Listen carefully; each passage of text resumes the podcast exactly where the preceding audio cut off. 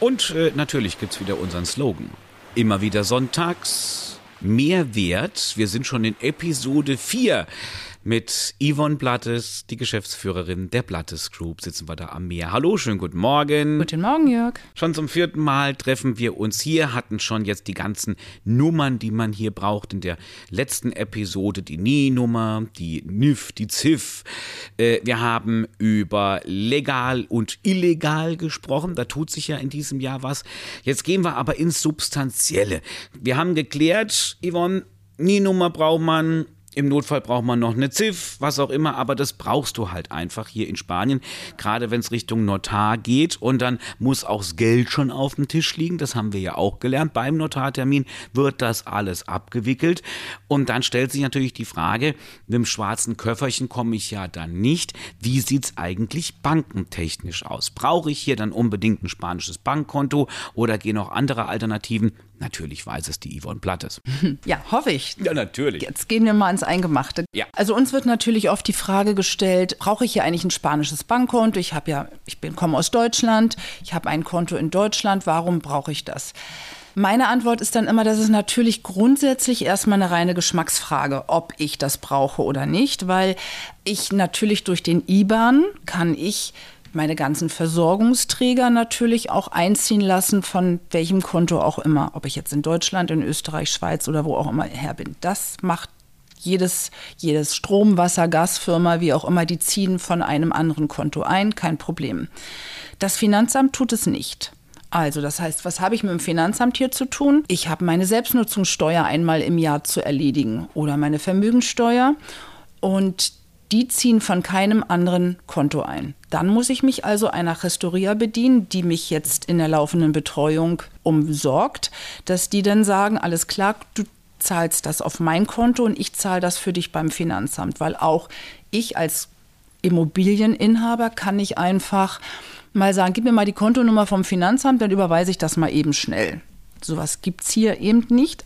Insofern komme ich wieder auf die Ursprungsfrage zurück, was will ich? Ich stelle mir das immer so vor, ich habe vielleicht eine Immobilie in Deutschland, ich habe eine Immobilie in Österreich und jetzt habe ich auch noch eine Immobilie in Spanien.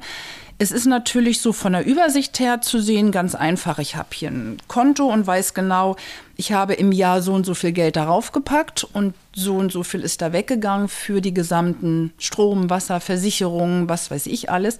Und dann weiß ich, am Jahresende, mich hat die Immobilie XYZ gekostet. Wenn man das aber nicht möchte, gar keine Frage, dann kann man auch auf dieses Konto verzichten und kann einfach sagen, alles klar, ich lasse das über mein privates deutsches Konto, mein Heimatkonto laufen und eröffne hier nicht ein separates Konto. Zum Beispiel bis auf die Selbstnutzungssteuer, die ich einmal im Jahr oder die Vermögensteuer erledigen muss, brauche ich es im Prinzip auch nicht. Mhm. Aber die Banken hier sind doch bestimmt froh, wenn man bei denen irgendwas abschließt, also ein Konto eröffnet. Das ist doch bestimmt eine tolle Geschichte. Wenn ich in Spanien, Mallorca lebe, die reisen sich doch um mich. Das ist ein Trugschluss, Ach, dass die sich. Nein, das ist tatsächlich, werde ich auch mit diesen Fragen immer sehr staunend konfrontiert, die dann kommen und sagen: Ja, aber wieso stellen die Banken sich hier einfach so an? Also, erstens ist es von Bank zu Bank sehr, sehr unterschiedlich. Es wird auch immer, der Irrsinn ist auch, wenn ich sage: Oh, ich habe ein Konto bei der Deutschen Bank in München, Hamburg, wie auch immer, dann gehe ich hier auch zur Deutschen Bank. Die kennen sich, das ist ja alles identisch, ist eins. Nein, ist es nicht. Das sind zwei völlig unterschiedliche Firmen, die eigentlich miteinander auch nichts zu tun haben. Also wenn ich irgendwann mein Konto, meine Bank gefunden habe, dann haben die auch unterschiedliche Prämissen, was sie alles haben wollen und ob die dich nehmen wollen und welche Bankgebühren die haben. Also wenn ich sage, ich möchte hier ein Konto eröffnen, dann muss ich mich tatsächlich schlau machen. Und da empfehlen wir immer, such dir eine Bank, die vielleicht A in deiner Nähe ist oder wo es mehrere Leute gibt, die auch deine Sprache sprechen oder das Online-Banking in deiner Sprache ist. Ich hake mal kurz rein, weil wir schaffen ja in unserer Serie Mehrwert auch Mehrwert äh, mit Wissen aus der Erfahrung raus welche wäre so die beste für diese, ich kaufe eine Immobilie, äh, welche Bank hat sich am, am besten, am einfachsten, am treuesten bewährt, also in eurem Daily Business? Kann man das sagen? Ach, das ist Geschmacksfrage. Das ist tatsächlich Geschmacksfrage, weil wie immer hängt es von den handelnden Personen vor Ort ab. Also ich kann in einer, ich mache das mal als Beispiel, ich bin in, eine, in einer großen Klinik und bin bei dem Internisten, der ist super gut. Danach muss ich nochmal zum Orthopäden und der ist furchtbar. Dann ist es ja nicht die Klinik, sondern es ist die handelnde Person. Und sehe ich das, so sehe ich das irgendwie auch bei der Bank. Du bist erstmal ein No-Name, wo du hierher kommst und du brauchst eine Person vor Ort, die sich um dich kümmert. Und ob es dann die Lakaisha ist, mit der wir sehr gute Erfahrung haben, auch sprich im Online-Banking. Wann brauchst du die Bank hier, wenn du ein Nicht-Resident bist, der hier eine Immobilie hat? Ja, eigentlich praktisch nur, um zu schauen, dass deine Nebenkosten, die Versorgungsträger alle abgebucht werden. Vielleicht will ich auch mal Geld abheben oder ich habe einen Strafzettel. Dann brauche ich es vielleicht direkt. Ansonsten in der heutigen Zeit macht man vieles online-mäßig. Das heißt, ich muss gucken, wie funktioniert das Online-Banking? Komme ich damit gut klar? Ist das in meiner Sprache? Und eventuell habe ich einen guten Kontakt zu jemandem, der mehr als eine Person in dieser Filiale Deutsch spricht, dass wenn dann irgendwas ist, ich auch mal den Hörer in die Hand nehmen kann und mit denen Kontakt aufnehmen kann. Das ist für mich das A und O einer guten Bank, weil den Rest kann ich sicherlich gut koordinieren und besprechen, um Bankgebühren zu minimieren oder nicht. Also La finde ich sehr, sehr gut. Die Banca Mark ist sehr gut.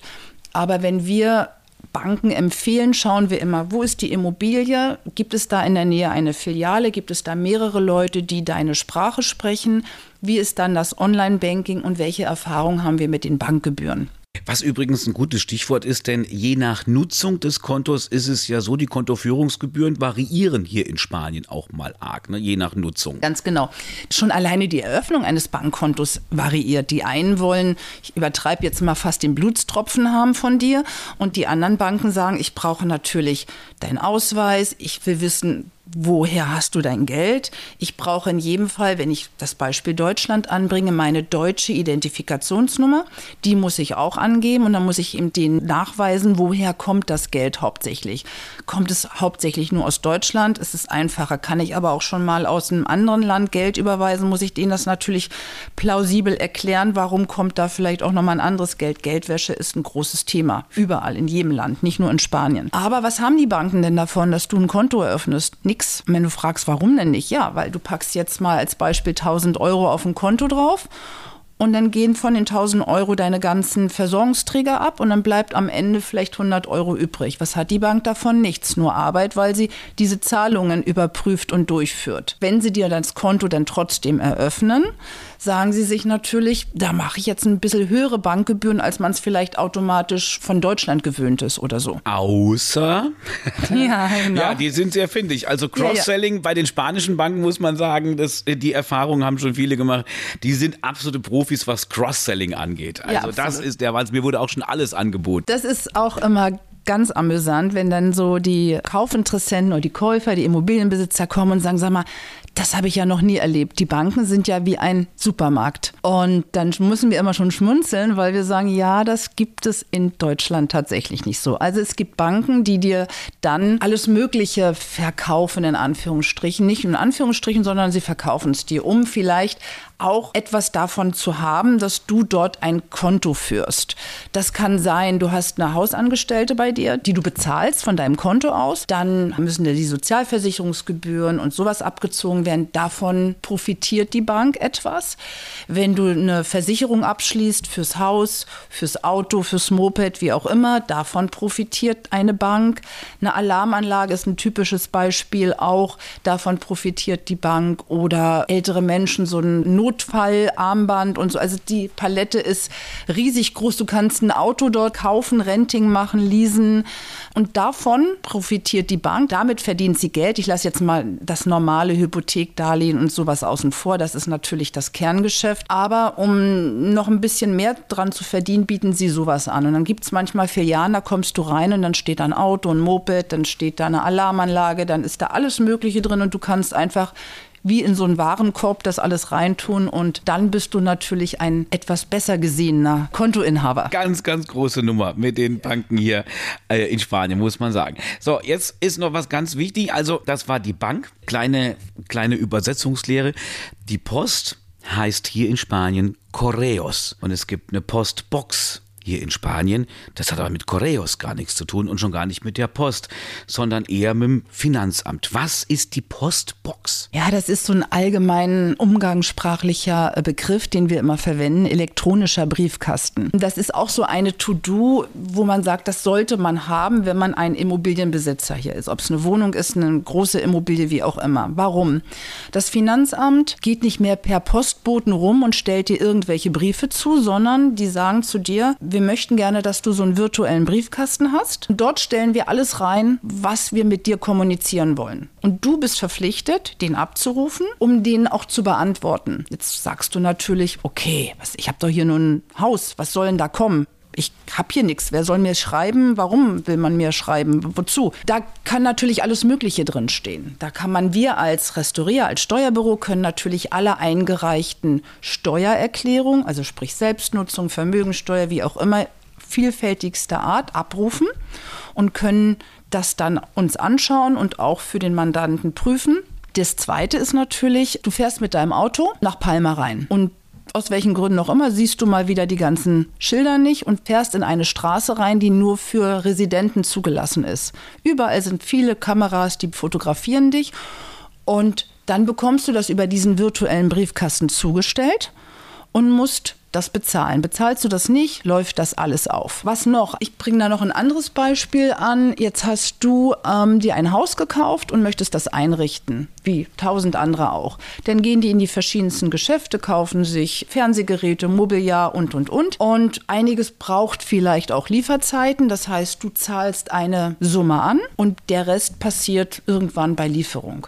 Und jetzt stellt das Finanzamt fest, die haben da Überprüfungsmethoden, ich will da gar nicht so sehr ins Detail gehen, dass diese Firma, wo du jetzt fünf Fernsehgeräte bestellt hast, Schulden beim Finanzamt hat. Das können Schulden sein von 25 Euro, es können mehrere tausend Euro sein, ob das Sozialversicherungsschulden ist, Schulden beim Finanzamt, was auch immer. Die schreiben dich dann an und sagen, hey, teile mir mal bitte mit, ob du noch offene Zahlungen an diese Firma hast, weil die hat Schulden in Höhe von XYZ reden wir jetzt mal nicht über Datenschutz, der ist in dem Moment komplett ausgeschäbelt. Das dürfen die und dann kriegst du einen Brief vom Finanzamt, der, da steht drin, die Firma hat gegenüber der Sozialversicherung Schulden in Höhe von 3.475 Euro, teile mir bitte mit ob du noch offene Zahlungen zu leisten hast. Aber wie erreichen die mich denn? Also das Finanzamt per Postbox. Die rufen mich an, kriege eine SMS, was, was, wie läuft nein, nein, das Prozedere? das ist eben diese, dieser virtuelle Briefkasten, wir nennen es Postbox. Das ist eine elektronische Unterschrift, das machen wir meistens mit dem Notartermin gleich zusammen, damit du nicht nochmal separat zum Notar musst. Und dann installieren wir diesen elektronischen Briefkasten bei uns, weil logischerweise, selbst wenn da was reingestellt wird, kannst du das A nicht lesen, dann würdest du das so eh zu uns schicken und sagen, guck mal, da ist was gekommen, was ist denn das eigentlich? Zweitens ist das nicht nur wie so ein Outlook-E-Mail-Adresse, wo du sagst, da kriege ich jetzt eine E-Mail rein und die öffne ich und dann weiß ich, was es ist, sondern das ist schon ein bisschen umfangreicher. Also wir rufen das für unsere Klienten ab. Alle 14 Tage, also jede Woche gehen wir einmal rein. Warum? Weil jegliche Information, die das Finanzamt dort reinstellt, hat eine Frist von 10 Tagen. Hast du innerhalb dieser 10 Tage diesen Brief nicht geöffnet, öffnet er sich virtuell selber sozusagen und es laufen die Fristen. Das heißt, du hast immer so einen Spielraum von zehn Tagen. Wir öffnen, wir gehen da also rein, gucken proaktiv rein, sehen, dass da was ist. Und jetzt sagst du zu mir, nö, ich habe gegenüber dieser TV Spanien SL überhaupt nichts mehr offen dann ist das nicht einfach so, sondern du musst das beantworten. Du musst also dem Finanzamt, das heißt wir dann für dich, schreiben dem Finanzamt, halt stopp, da ist nichts mehr, dann ist das erledigt. Wenn du nicht antwortest, kriegst du eine Strafe. Also du bist verpflichtet, da zu antworten. Und das sind also vielfältige Informationen, die dort eingestellt werden. Und deshalb ist dieser elektronische Briefkasten nicht nur hilfreich, sondern auch notwendig, weil wenn du rechtzeitig in einer gewissen Frist antwortest, bekommst du 50 Prozent Rabatt. Das sind ja die ominösen Parktickets. Ne? Du parkst hier und kriegst eine 30, 40 Euro Strafe, zahlst du aber innerhalb der ersten Frist, reduziert sich das auf 50 Prozent. Ich glaube nicht, dass es so viele offene Schulden gibt. Ja, nee.